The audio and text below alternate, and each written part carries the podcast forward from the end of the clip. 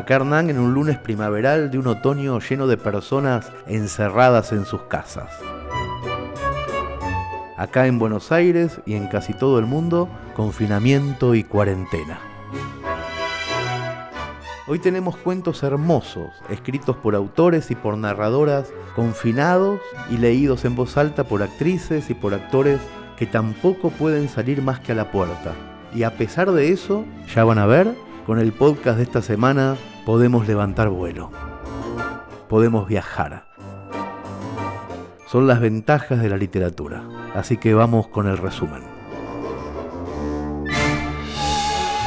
Empezamos con un lujo. El escritor israelí Edgar Keret escribe cuentos geniales, guiones de televisión, también dirige cine y hace unas semanas se puso a imaginar cómo sería su propia muerte por coronavirus y escribió Esposa Inquebrantable, un cuento que fue publicado por la editorial mexicana Sexto Piso en idioma español y que hoy compartimos con ustedes en la voz del gran Peto Menagem. Disfruten y también sufran un poco. Desde que el brote de la epidemia explotó, por fin he logrado imaginar mi propia muerte.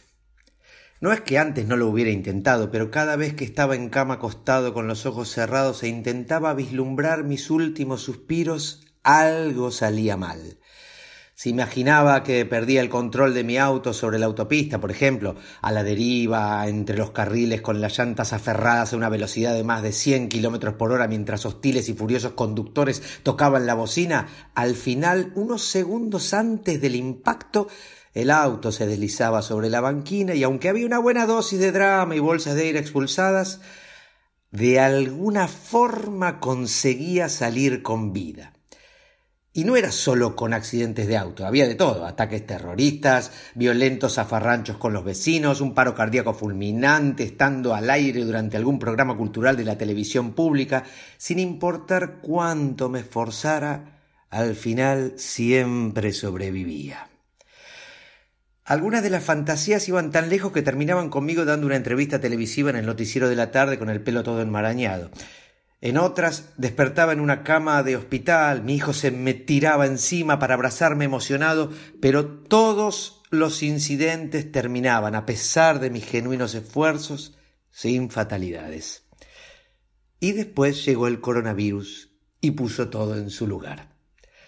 Ahora puedo, cada vez que me acuesto por las noches, cerrar los ojos y visualizarme siendo transportado al hospital con serios problemas respiratorios.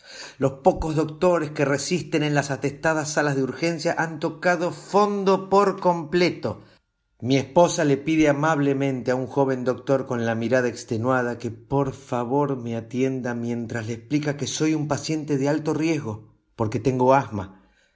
El doctor le devuelve una mirada vacía. Está pensando en algo más quizá en cómo lucirá su propia muerte cuando le llegue la hora, o está pensando en ducharse. Intento sonreír. Leí en algún lugar que cuando las personas sonríen despiertan simpatía y que es por ello que los estafadores lo hacen tan a menudo. Así que me calzo mi sonrisa más encantadora. Si tan solo el doctor cara de niño se diera vuelta para verme de inmediato podría conectarse con mi humanidad, y la sonrisa de mi cándido rostro le recordaría algún tío que quiso durante la infancia y que murió en un accidente de auto. Pero no se da vuelta. Está mirando algo más. Está mirando a un gigante peludo con una creciente calva parado justo en el cubículo de la enfermería gritando como un demente. Deduzco por sus bramidos que lleva tres horas esperando que alguien examine a su padre. Una enfermera entrada en años le pide que se calme. En lugar de responderle algo, el gigante peludo enciende un cigarrillo. Un guardia petizo sin cuello corre a su encuentro para decirle que lo apague, y el gigante peludo responde que lo hará tan pronto como un doctor revise a su padre y ni un segundo antes. Mi esposa intenta atraer la atención del doctor cara de niño, pero éste la ignora y avanza hacia el gigante y su padre. A mí me parece que sin importar cuánto lo intente, no puedo meter aire en mis pulmones. Es como empujar una puerta cerrada. Conozco esta sensación desde que era niño. Recuerdo cada detalle de los ataques de asma. Pero entonces siempre había un pequeño hilo de aire que conseguía pasar, y a los doctores solía importarles. Giro la cabeza para ver a mi esposa. Está llorando, lo cual me saca de quicio. Mi muerte está a la vuelta de la esquina, ya hice las paces con eso, en cualquier momento me habré ido, pero ¿qué hay con esas lágrimas? ¿Por qué tengo que dejar la maravillosa vida que tuve así, sin sol, sin cielo azul, con un gigante peludo pegando alaridos y fumando en mi jeta, mientras mi amada esposa llora? Se supone que la muerte tiene que ser como el episodio final de temporada en la serie de televisión de tu vida, salvo que como ahora estás muerto, la siguiente temporada jamás se llevará a cabo. ¿Y quién quiere que la última escena de una serie muestre a una familia llorosa en una sala de urgencias repleta y desorbitada? Digo familia aunque mi hijo no está acá. Está en casa jugando Fortnite. Bueno, al menos eso es lo que estaba haciendo cuando me trajeron al hospital. Le pedí que no viniera porque tenía miedo de que se contagiara de algo en la sala de urgencias. Los tiempos de coronavirus no son los mejores para contraer alguna enfermedad, aunque sea solo un niño. Me alegra que no me vea acabado. Si estuviera acá y si viera a mi esposa llorando, él también comenzaría a llorar. En lo que toca las emociones es un imitador. Y todo el asunto se volvería muy denso. Quiero decirle algo a mi esposa para que se sienta feliz, para que se distraiga, algo para que deje de llorar. Pero no puedo hablar más. Estoy muerto. Y después ya no puedo dormir en lo que resta de la noche. Abro el tema con mi esposa. Sé que los tiempos del coronavirus no son los mejores para confesiones de ningún tipo, pero todo este asunto me corroe por dentro como una hemorroide y debe ser aclarado. ¿Eso es todo? me pregunta. ¿Eso es lo que te está molestando? No que mueras joven o que dejes atrás una esposa, un hijo y un conejo, sino el hecho de que me ponga a llorar. Intento explicarle que el coronavirus, mis pulmones defectuosos, el colapso de los servicios de salud, el gigante peludo fumando en la sala de urgencias, son circunstancias dadas. No hay nada que yo pueda hacer sobre eso. Pero en cambio, su llanto implica una opción. Y en lo que a mí respecta es una decisión muy problemática. Ok, dice mi esposa con su típica voz condescendiente, esa que utiliza con los perros que le ladran en la calle mientras están amarrados. Entonces, lo que me estás diciendo, como parte de nuestros preparativos para el peor escenario posible, es que querés que trabaje en eso, que llegue preparada para que cuando te caigas muerto frente a mí en la sala de urgencias, no llore. Asiento emocionado. Es un momento atípico la mayoría de las veces no logro que comprenda realmente lo que quiero. Así que si ahora mismo te prometo que sin importar lo que suceda, no voy a llorar y que en lugar de eso voy a... Mm, no sé, cerrarte el ojo, piensa para sí misma. Le explico que no me tiene que cerrar el ojo, que con que me tome de la mano y esté serena y contenida es suficiente como esas madres desconsoladas que aparecen en la televisión para exigirnos que no cedamos ante el terrorismo. Se puede ver que no es fácil para ellas, que están deshechas por dentro, pero que proyectan fuerza, que mantienen las apariencias. Es mucho más fácil irte cuando sabes que estás dejando atrás de vos a una esposa inquebrantable. No hay problema, asiente mi esposa. Si eso te facilita las cosas, lo voy a hacer. Cero lágrimas. Trato hecho. Esa noche permanezco en vilo acostado en mi cama. Mi esposa está dormida. Puedo escuchar su respiración rítmica a mi lado y cuando cierro los ojos ahí está todo esperándome. El dolor, la centelleante luz fluorescente encima de mi cama, el aire que rehúsa entrar en mis pulmones. Puedo escuchar al gigante peludo y a la enfermera mayor tratando de calmarlo. Lucho por intentar llevar aire dentro de mí. Empujo la puerta tan fuerte como puedo, pero está trancada. Flotando encima de mí, mi amada esposa busca con la mirada al doctor. Sabe que no hay ninguna posibilidad de encontrarlo, pero aún así lo intenta. Me estoy quedando sin aire y ella lo presiente. Me mira fijamente y puedo ver a través de sus ojos que es el fin. Agarra mi mano y acerca su rostro a ella. Ella es fuerte, como esas madres de la televisión, pero mucho más serena. Sus ojos verdes me dicen, es una pena que te vayas, compañero, pero todo estará bien tras tu partida. Me quedo dormido.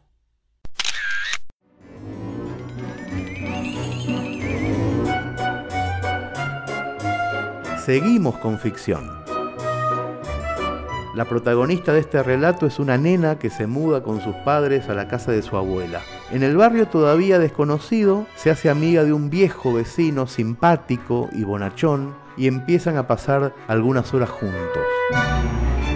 Nadie sabe que detrás de él se esconde un monstruo. El cuento se llama Mudanzas, es estremecedor, lo avisamos de antemano, lo escribió Carolina Martínez y lo publicamos en la voz de Vanina Slatiner. Todo termina en diciembre. Por H o por B, con mamá y papá nos cambiamos de pueblo cada fin de año. Es horrible ser siempre la nueva de la clase. El próximo trabajo de papá va a ser mucho mejor. Dicen ellos, cada vez que me sientan en el sillón para contarme que nos vamos a otro lugar. Después de la charla me hacen meter todos mis juguetes en cajas y me piden que ayude a cargar el camión. Una vez que descargamos las cajas me dejan acomodar algunas pocas cosas como mi cepillo de dientes o la crema de lavanda de mamá. Después empieza mi tarea de no pasar sola el verano.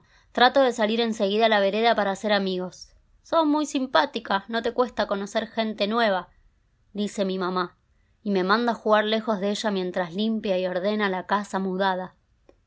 Eso fue lo que hice este verano. El primer día que llegamos a vivir acá, a lo de la agua.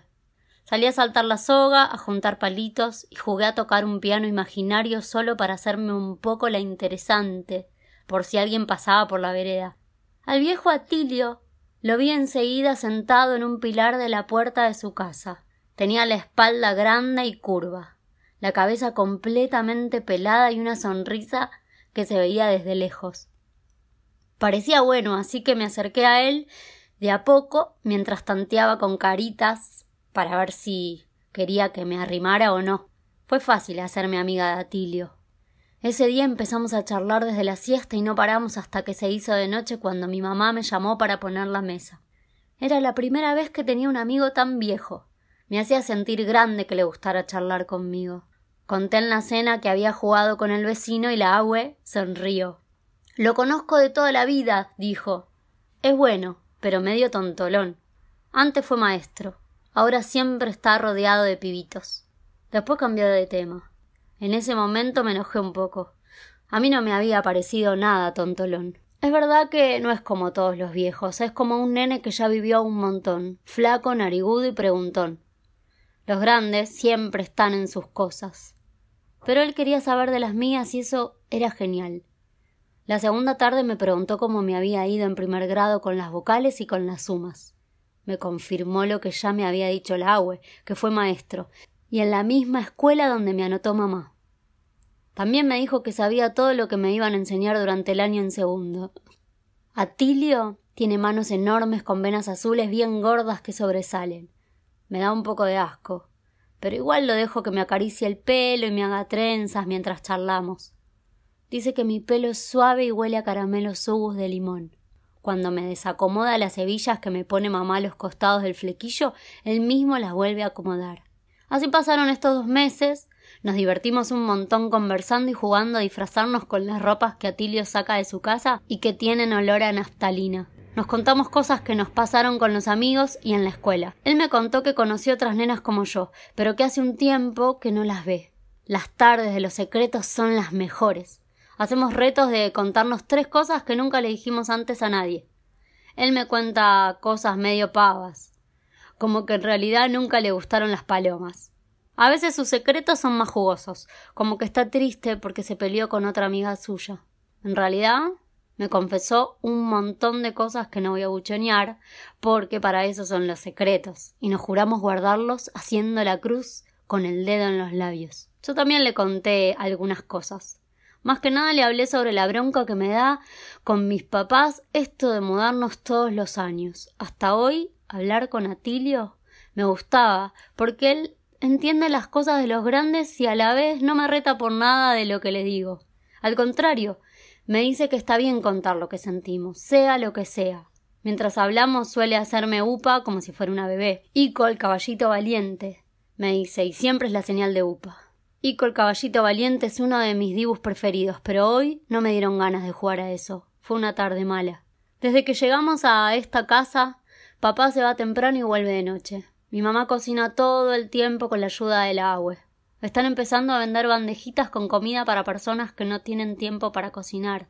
Dice mamá que con esas bandejitas que vende, por fin vamos a tener algo de plata para alquilar algo propio. Ojalá que sea así, porque la casa de la agua es un plomo.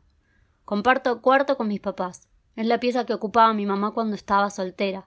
Nos entró la cama grande y mi catre, pero no quedó espacio para mis juguetes, así que los tuve que dejar embalados.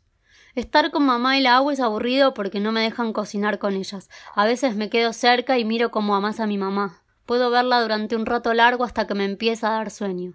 Tiene las manos pálidas y las uñas cortas. Aplasta los bollos tibios con seguridad. Los deja finitos y esponjosos.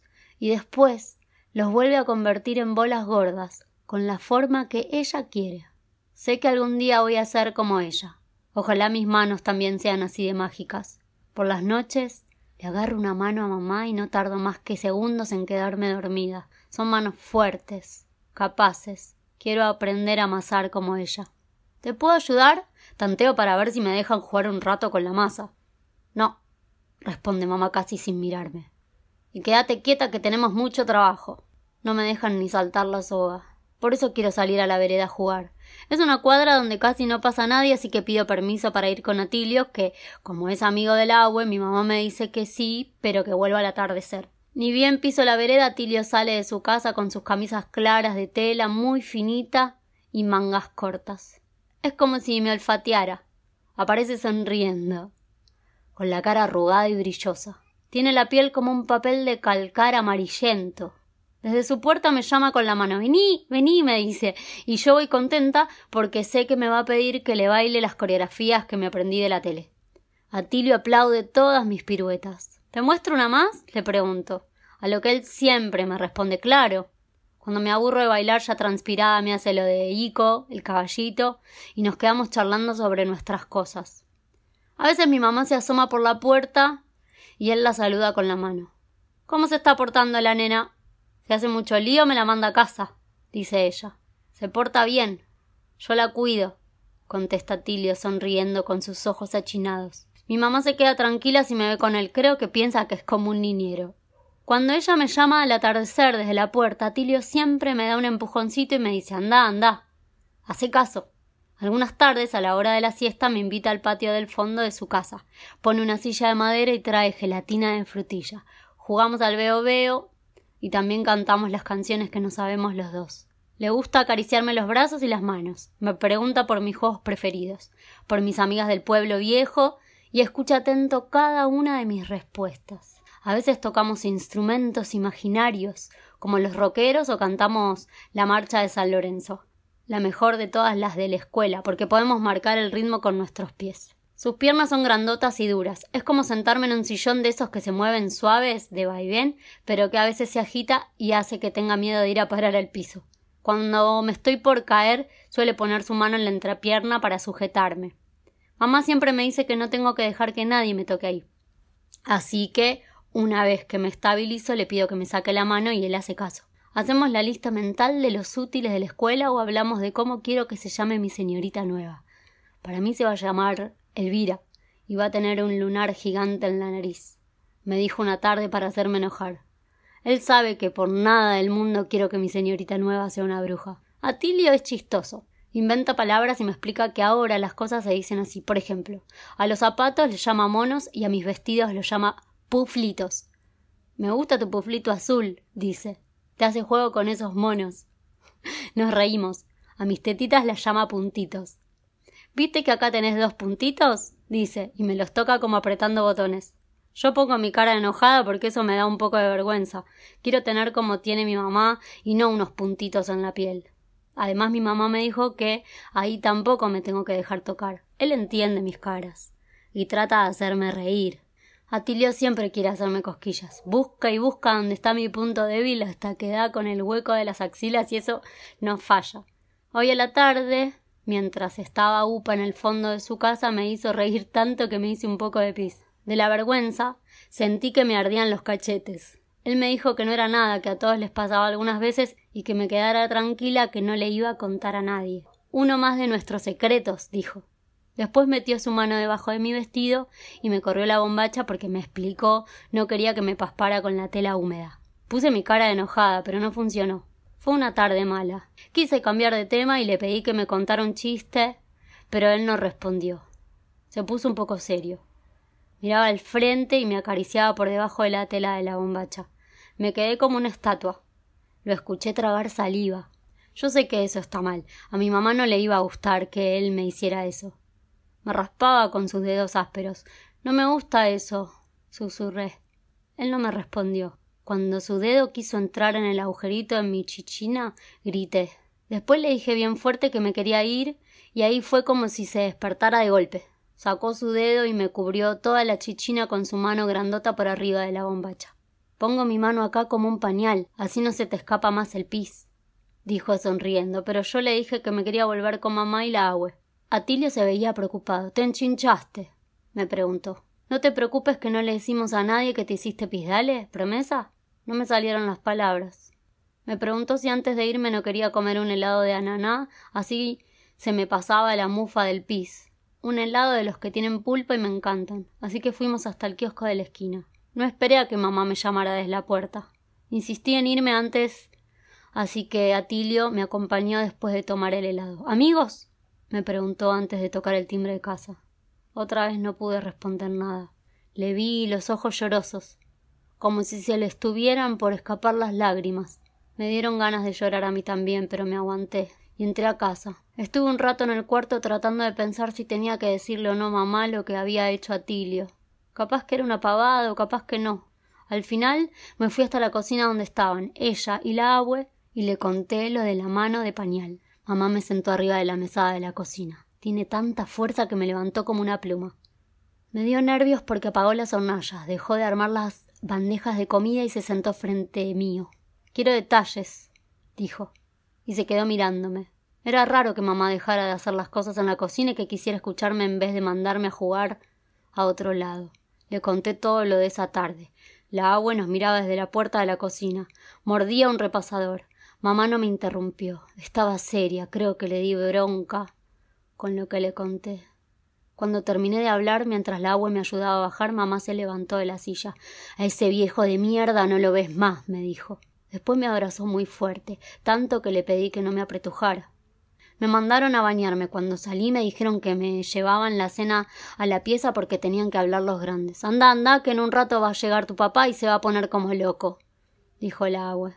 Después de la ducha corrí enredada en el toallón y me senté en la cama atenta a los ruidos de la cocina. Quería pescar algo de lo que se decían mamá y la agua. Al llegar papá apenas escuché el saludo y unos cuchicheos. Después empezaron los gritos. La dejan todo el día sola, dijo papá. Vos te borrás desde la mañana, dijo mamá con esa voz chillona que le sale cuando está enojada. Te quiero ver limpiando la casa, cuidando a la nena y armando un negocio nuevo. ¿Y usted? Papá nunca tuteaba al agua. ¿No sabía que su amigo era un delincuente? Se escuchaban los pasos de las zapatillas de mamá que iban y venían por el living. La agua murmuraba palabras, lo nombraba a Tilio y continuaba con frases en italiano que sonaban a insultos. Esto no puede quedar en la nada, dijo mamá. Vamos a la comisaría y lo denunciamos. ¿Estás loca? dijo el agua. ¿Quién nos va a creer? En este pueblo todo el mundo adora a Tilio. Papá gritó un montón de malas palabras todas juntas. Ya vuelvo, dijo, y se escuchó un portazo. Estuvo un rato largo afuera, pero volvió para cenar. Pude oír el ruido de los cubiertos chocando contra los platos. Nadie hablaba. A mí la me trajo milanesas con puré y después de comer me dijo que apagara la luz.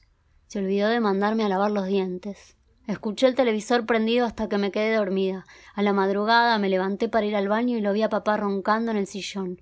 Abrazaba una botella de vino. Me acerqué a sacársela para que no se le cayera al piso y vi que tenía los nudillos rotos. La sangre estaba fresca. Todavía no se le había hecho la cascarita. Le saqué la botella y volví al cuarto rápido. No quería despertarlo y que me preguntara por Atilio. No quiero saber más nada de Atilio. No me gustó nada eso de la mano de pañal. Solo quiero olvidarme de esa tarde tan mala. Me metí en la cama y cerré los ojos. Se me aparecieron imágenes. Las cajas de mis juguetes adentro del placar. Atilio riéndose de mis chistes. La gelatina de frutilla. Los disfraces con olor a viejo. No me pude dormir. Ahora espío a mamá que duerme acá al lado. Puedo olerla. Se puso la crema de lavandas. El camisón blanco le tapa casi todo el cuerpo. Ojalá pronto me toque ser así de fuerte. Estiro la mano y agarro la suya. Quiero que me haga efecto la magia de su mano, que me lleve con ella a su sueño, donde quiera que esté.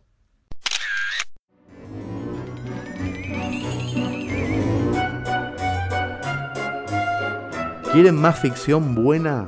pero buena, esta es la historia de una pareja que sufre el desgaste del tiempo y decide separarse. También es la historia de dos argentinos a los que la pandemia sorprende viviendo en el extranjero. Y por último es la historia de cómo el destino de alguien puede cambiar de una forma impensada. Las hormigas se comerán a Roma. Es un gran cuento de Luca Gilardone que debuta con este relato en Orsay en la voz de Gastón Ricaudo.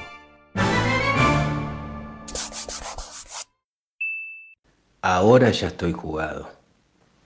Lo que no entendí en aquel momento es que yo también estaba en tiempo de descuento, que el virus había terminado siendo un paraguas generoso una máquina que me fabricaba un tiempo que yo ya no tenía, un paréntesis en el curso normal de las cosas, que había una fuerza más poderosa que la tensión inevitable de meses de estar encerrados, suspendidas para ambos las salidas, los cafés, los paseos alrededor de esta ciudad que no es la nuestra, en un país que nos es ajeno. Que esa tensión que privaba a Manuela de esa carrera por la que había hecho sacrificios inentendibles para su familia y sus amigos y que me había privado de las caminatas solitarias, de las librerías casi desiertas, de los cafés leyendo diarios ingleses, que todas esas privaciones habían sido solamente una cara de la moneda. La otra, la cara real, que se revelaría con toda su fuerza cuando anunciaron el levantamiento de la cuarentena, sería brutal y definitiva.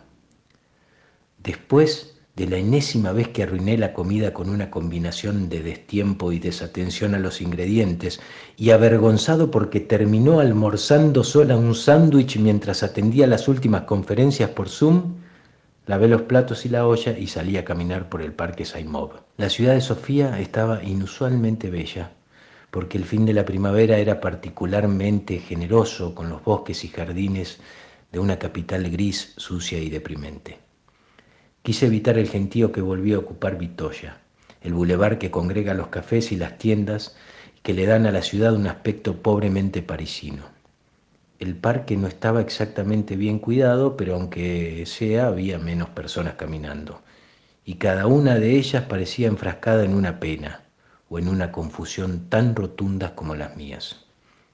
Cuando llegué al teatro todavía me resonaban las palabras de Manu listando cada una de las veces en las que mi ensimismamiento había derivado en una gestión no hecha, una demora en las comidas, un inconveniente en su trabajo. Había luchado mucho por integrar el centro de investigaciones de la universidad, pero a los pocos meses de mudarnos a Sofía la pandemia la recluyó en el estudio de nuestro departamento, lejos de sus compañeros de trabajo, llena de tareas insólitas que degradaban su rango. Yo había renunciado a mi trabajo en el hospital para seguir la Bulgaria. Había dedicado los primeros dos meses a aprender el idioma que no dominaba pero ya comprendía. Y cuando había empezado a buscar un trabajo para mí, ya tuvimos que encerrarnos. Esos meses leí, estudié los viejos tomos de medicina de la época soviética sin comprenderlos del todo. Seguí sin demasiado fervor las noticias que devoraba todo el mundo. Cada tanto hablaba con mis padres, angustiados por su encierro, pero también por mi partida y por mi confinamiento obligado. Con mis compañeros del hospital compartíamos pavadas por WhatsApp y algunas pocas charlas. Ya se iban diluyendo mis vínculos en el mundo que había sido el marco de mi vida hasta que conocí a Manuela hace cuatro años. Casi cuatro años, me dije mientras doblaba por el canal Perlovska. Tengo que acordarme de regalarle algo. No me queda más dinero en la cuenta, pero tengo su tarjeta de crédito. Como no estoy trabajando, aún quedé a cargo de las cosas de la casa y entre mis tareas se encuentra encargarme de las compras. Tampoco eso hago regularmente bien. Ni siquiera armando una lista logro traer todo lo que habíamos acordado. Siempre hay algo que falta porque no lo encontré o porque me olvidé o porque compré otra cosa por error. Por eso tenemos un litro de cera para pisos laminados mientras se reseca el parquet de la casa, o shampoo carísimo para cabello teñido, aunque ninguno de nosotros se teñía el pelo.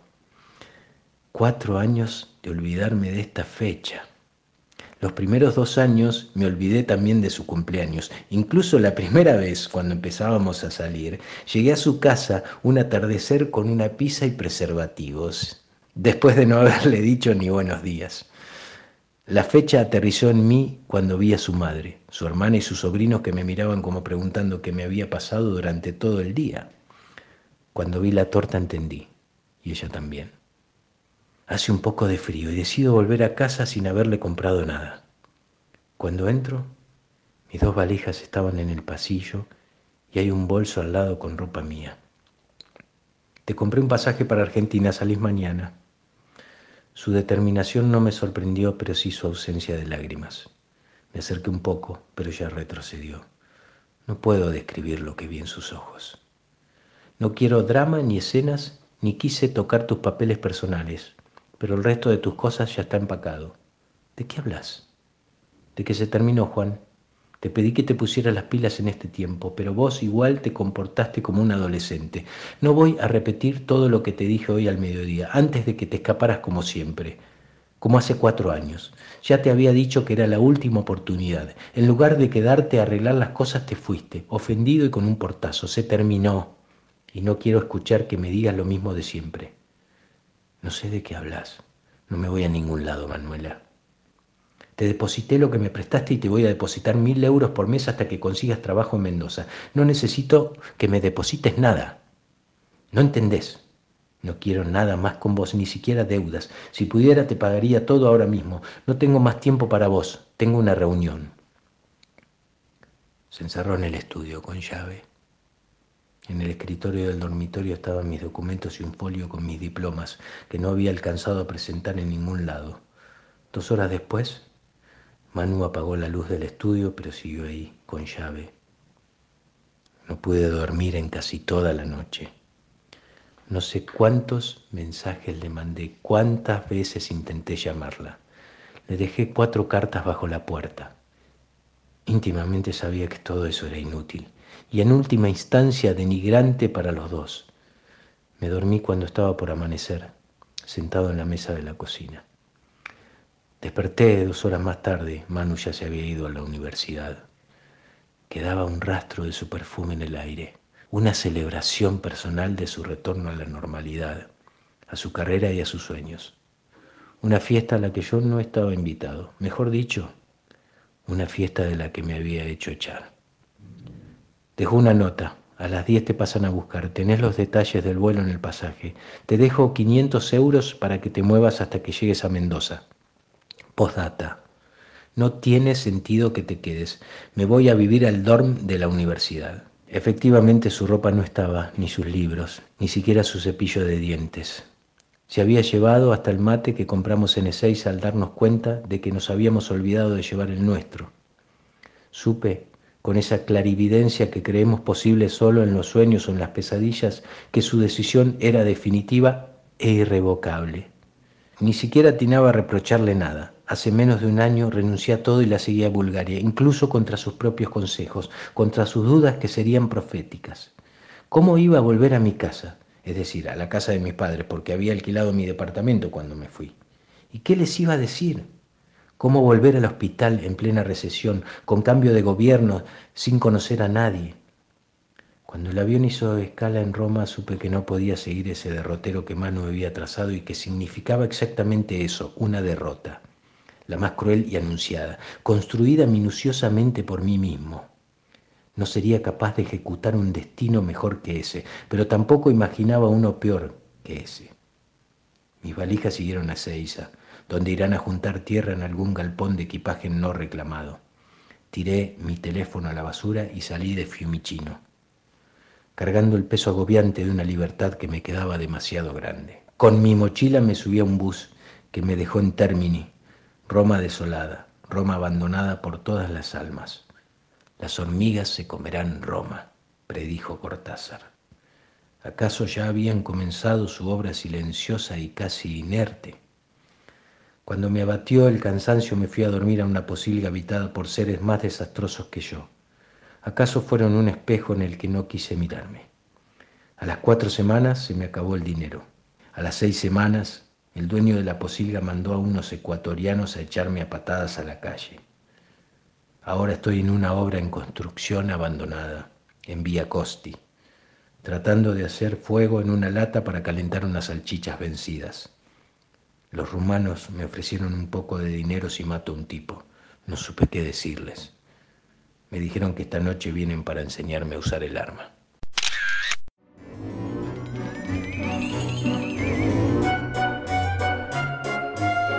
Una gran noticia para esta semana. Eugenia Sicabo vuelve a Brosai con una idea que nos encanta. A partir de hoy y cada 15 días, Eugenia va a seleccionar textos que le volaron la cabeza. Algunos serán cuentos, otros serán partes de novelas, fragmentos de crónicas. En este caso, eligió un fragmento de El día que apagaron la luz, una novela de no ficción escrita por Camila Fabri sobre la tragedia de Cromañón. Al fragmento lo bautizamos No es solo rock and roll y la lectura corre por cuenta de la actriz María Ucedo. Pero quien presenta ahora es Eugenia Sicabo. Nunca tuve mucho rock. Incluso en mi adolescencia, las tribus rolingas, punks, ricoteras, las que fueran, siempre me resultaron ajenas. Jamás tuve la remera de una banda, mucho menos una bandera. Cuando el 30 de diciembre de 2004 cientos de jóvenes fallecieron en Buenos Aires en el boliche República Cromañón, no sabía nada de la horda que cada fin de semana lo llenaba de zapatillas de lona, pañuelos anudados al cuello y flequillos cortados al ras. Tampoco había escuchado a Callejeros, la banda que dio el show fatídico en el que una bengala incendió una media sombra y todo terminó en tragedia. Camila Fabri estuvo en el recital de la noche anterior y 15 años después vuelve sobre Cromañón con El día que apagaron la luz, una novela de no ficción que recuerda los días previos y posteriores al desastre. Con un relato fragmentado, Fabri recupera los testimonios de sus conocidos de entonces, jóvenes que sobrevivieron, personas cercanas a las víctimas, y también quienes, sin haber estado ahí, sintieron ese impacto que marcó un antes y un después para su generación. Me interesó esta historia porque se detienen detalles en los que nadie había hecho foco, datos sueltos, en apariencia triviales, que transportan a principios de los 2000, cuando Argentina atravesaba una de sus crisis y los jóvenes encontraron en la cultura del rock un modo de protesta, catarsis y escape. También es un cross a la mandíbula, un recordatorio de la fragilidad de todo, y un gran ejemplo de cómo las herramientas de la literatura logran hacer de un hecho que inundó la crónica policial algo distinto. Santi falleció esa noche en Cromañón. Se asfixió. Nicolás también falleció. El novio y el mejor amigo de Julia murieron la misma noche. El padre de Julia llegó a la casa a las ocho de la mañana y la abrazó. Le preguntó si había llamado a la madre, y Julia respondió que no. Su madre tampoco se había comunicado con ella. Su padre fue funcional y la abrazó cuando tenía que hacerlo. La palmeó, preguntó lo que tenía que preguntar, compró botellas de agua para todos los amigos. El calor y el llanto los deshidrataba. Alcanzó a su hija el primer velorio. Una vez ahí, prefirió no entrar. La esperó en el auto. Bajó las ventanillas y encendió la radio FM de los tangos. Ya eran las 10 de la mañana y el velorio de Nicolás acababa de empezar. ¡Qué velocidad! pensó Julia. En ese momento no entendía nada de nada. Evocaba el tsunami del sueño de la semana pasada y el miedo de Santi. Sobre todo eso, la tragedia que al fin le había tocado al temeroso. Julia miraba la pantalla del celular con la sensación de que Nicolás y Santi llamarían en cualquier momento para decir que estaban bien, que había sido un error, que estaban ilesos debajo de un árbol en la Plaza Miserere. Pero al instante volvía a la realidad la certeza de que M había sido el encargado de reconocer los cuerpos, y Santi era Santi y Nico era Nico. El velorio de Nicolás fue a cajón cerrado. Sus padres decidieron decorar la sala con la bandera de egresados del colegio, fotos de Nico y cartas que alguna vez envió o le enviaron amigos y maestros trapos que él mismo había diseñado con frases de canciones de callejeros, Los jóvenes pordioseros, La 25, Los piojos, entradas de recitales pegadas por todas partes y música. Desde un equipo de música muy pequeño, colocado sobre una silla de madera al costado del cajón, sonaba uno de los tres discos de callejeros. La madre y el padre de Nicolás decidieron eso porque su hijo lo hubiera querido así. Era imposible despegar el luto de la fiesta. Todo junto, muy pegado, la vida y la muerte en una noche de verano. Julia abrazó a la madre de su mejor amigo y decidió irse. No quería escuchar ni un segundo más el track 3 del disco Presión de Callejeros. Subir, bajar o reaccionar, buscar salidas, poder encerrar a la libertad y sacarle un poco de verdad. El velatorio de su novio quedaba a pocas cuadras del de Nicolás. El padre de Julia le alcanzó nuevas botellas de agua fría, carilinas para el llanto, caramelos, palitos de la selva para subir el azúcar. Julia aceptó todo. El padre volvió a acercarla a la casa velatoria y volvió a quedarse dentro del auto. Sepelios Luchetti estaba lleno de gente que Julia no conocía, familiares de su novio de los que alguna vez habrá oído hablar niños, niñas, señoras y señores mayores, todos dormidos y confundidos, estacados en una pesadilla un poco larga. El hombre de seguridad de la casa de Sepelios tenía la mirada desencajada. No podía ser funcional ni cuidar a nada ni a nadie.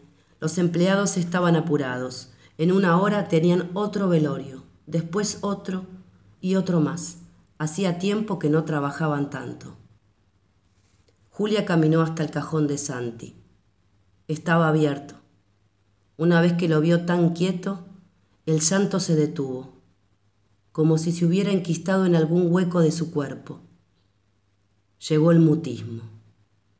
Para ella, eso era solo un cuerpo. La esencia o el movimiento se habían retirado.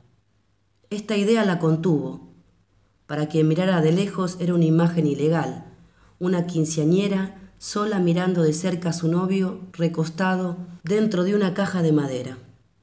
Julia abrazó a la madre y después al padre de Santi. Lloraron. Acurrucado en un sillón y medio dormido estaba también el hermano menor de Santi, de pantalones cortos y mojado en transpiración. A Julia le sorprendió el parecido que tenía con Santiago. Eran idénticos, solo que un cuerpo era más acotado y el otro más grande, experto en guitarra criolla y muerto. Julia volvió al auto con su padre. Recorrieron la ciudad durante una hora sin cruzar palabra. Lo único que sonaba eran tangos de una época en blanco y negro y un conductor que cada tanto recordaba el calor que hacía y los recaudos que había que tomar para evitar la ola naranja. Esa misma semana en la escuela número 18 Santa María de Buenos Aires en Ramos Mejía, la dirección organizó una conmemoración para Santiago y Nicolás. En un pasillo cubierto de planta baja, los alumnos de quinto año diseñaron una especie de laberinto con cartulinas y papel afiche que les llevó bastante tiempo y esfuerzo. Uno entraba en la estructura y la recorría como un museo. Lo que había para ver eran imágenes de los compañeros de todas las divisiones de ese año. Fotos en el recreo, en una excursión, en una reunión del centro de estudiantes. En esas fotos estaba Julia, y quien la abrazaba con amor era Santi, y quien la empujaba con risa cómplice era Nicolás. Las fotos eran muchas, tantas que quien ingresaba al laberinto y no conocía a nadie podía llegar a marearse. Julia se animó a entrar. En ese entonces no podía decirle que no a nada. Sentía que en todo tenía que acatar, tenía que estar. Era la culpa operando. Recorrió el laberinto. Sonrió apenas. No lloró nada. Hacia el final del laberinto habían puesto unidas dos fotografías gigantes de Santiago y Nicolás. A su alrededor, como un santuario, todos podían firmar lo que quisieran. Julia se quedó casi una hora reloj mirando esas caras ingenuas y descreídas, tan vitales que daba bronca. Recién el 13 de enero Julia llama por teléfono a su madre en la costa atlántica para contarle lo que pasó. ¿Cómo no me llamaste antes? gritó la mujer. Julia le devolvió la pregunta. Las dos armaron un silencio interminable en el teléfono. De lejos se oía el mar, pero también el tren que pasaba por ahí cerca de las vías de Ramos Mejía. Ahora Julia tiene 30 años y se va a vivir a otro país. No quiere volver. No quiere hablar más castellano. Lleva una campera de jean y pantalones de gabardina negros, anteojos y el pelo peinado para atrás, largo y pesado. Enciende la pantalla del televisor que le ofrece esta aerolínea de larga distancia y respira hondo. Busca películas de acción, autos que chocan entre sí, vuelcan y después se incendian, actores que salen ilesos, caminan por un pavimento liso y miran a cámara guiñando un ojo.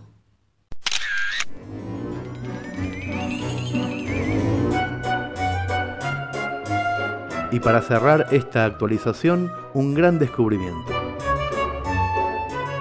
Este texto, al que llamamos Villa Tesey, nos llegó por una de nuestras lectoras y lo disfrutamos tanto que enseguida nos pusimos en contacto con su autor para que nos permitiera publicarlo.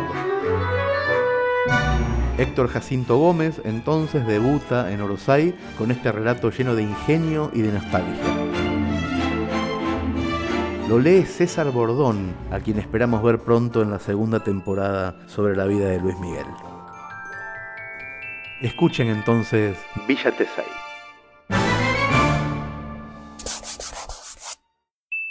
Pasé toda mi adolescencia en Villa Tesey. Fui al colegio secundario, tuve muchos amigos y hermosos recuerdos porque fui muy feliz en ese lugar. Villa Tesey era una ciudad mediana, ubicada a mitad de camino entre Morón y Hurlingham, fundada hace alrededor de un siglo por un inmigrante italiano que loteó y construyó un pequeño pueblo. Se hizo intendente de su propio manojo de casitas y quintas y hasta les dejó como herencia su nombre, Santos Tesey. Llegabas a hablar mal de Santos Tesey y te arruinaba la cara de un bife, en el almacén, en el kiosco de Eño, en la mueblería Rex o donde sea. Mostrabas diferencias ideológicas con Santos Tesey y te ibas con dos dientes menos. En los 80, los adolescentes de Tesey crecíamos a la sombra de los conchetos y adinerados adolescentes de Hurlingham. Por entonces, no habíamos pasado los 25.000 habitantes y éramos villa. Yo ya era mayorcito cuando empezó a ser ciudad Santos Tesey. Hubo festejos, fuegos artificiales y bendijo el cura. Por lo tanto, los que crecimos en aquella villa que no era ciudad, nos sentíamos en desigualdad con Hurlingham, que era ciudad. En mi cabeza estaba a la altura de las grandes metrópolis, Nueva York, Londres, Hurlingham, Moscú. Hurlingham era grosso, dos estaciones de trenes, el San Martín y el Urquiza, escuelas bilingües, campo de trote, club alemán de bolos y curupaití, club de rugby, ¿qué más querés? En Hurlingham se hacía todo lo importante de tu vida. Si te tenías que comprar ropa para un casamiento de una prima, tu mamá te llevaba de T6 a Hurlingham. Ahí te vestían de primera. Ropa de calidad, nada de ofertas. Y si durante la fiesta alguien te alababa el pantalón nuevo de cordero y enseguida aclarabas, lo compré en Hurlingham. Y si llegabas a correr con tus primos en pleno casamiento, tu vieja decía, quédate quieto, te vas a romper el pantalón que te compré en Hurlingham. Nos separaban 25 cuadras, pero Hurlingham tenía supermercado América, discoteca para organizar baile de egresados, había eventos en cada cuadra, hasta la feria hippie era buena, porque los hippies no eran roñosos, tenían chomba. Nosotros en Tesey teníamos el almacén de la Gorda Carmen, la tienda La Bomba y el club de los portugueses. Yo intentaba evadirme de todo eso yendo al cine. ¿Al cine de dónde? De Hurlingham. Tesey no tenía. Me pasé la adolescencia viendo ciencia ficción. Mi adolescencia cinéfila oscilaba entre Alien, naves espaciales y niñeras asesinadas. Me escapaba al cine de Hurlingham cada vez que podía. En uno de esos escapes, una noche volvía con dos compañeros por una calle oscura, plena época de la dictadura, y nos paró un patrullero para llevarnos por averiguación de antecedentes. Nos tomaron los datos, nos llenaron una ficha, nos tuvieron sentados frente a los calabozos unas cinco horas y nos dejaron ir para que nos cambiáramos los calzoncillos. Lógico, teníamos 15 años y estábamos cagados del susto. Para que nuestros padres supieran qué clase de subversivos tenían de hijos, nos dieron la ficha de detención. Estábamos fichados. Sentado en el colectivo miré el papel y leí mi nombre, mi fecha de nacimiento y mi dirección. En el casillero el CAN había puesto mi calle sin errores y con mayúsculas, y en la ciudad, no sé si por burro o para ahorrar tinta, el CAN escribió Villa T6, la letra T y al lado el número 6. Y mi vida cambió. T6. Yo ahora era un terrícola viviendo en T6. Dejé de sentir que los de Hurlingham tenían cosas mejores. Vivir en T6 suponía estar un escalón más arriba que cualquier otra ciudad. T6 era ciencia ficción pura. Era el futuro, otro tiempo y otro espacio. T6 era una realidad paralela. Villa T6 no había sido fundada por un pobre inmigrante italiano que le puso su nombre a unos lotes. T6, a partir de ese momento, fue en mi cabeza una colonia cibernética edificada por ejércitos de cyborgs que habían escapado de un planeta lejano por una dictadura de androides que se habían apoderado de las centrales de energía y amenazaban con crear un desastre nuclear en toda la galaxia. Eso sí, a los pantalones de Corderoy los comprábamos en Hurlingham.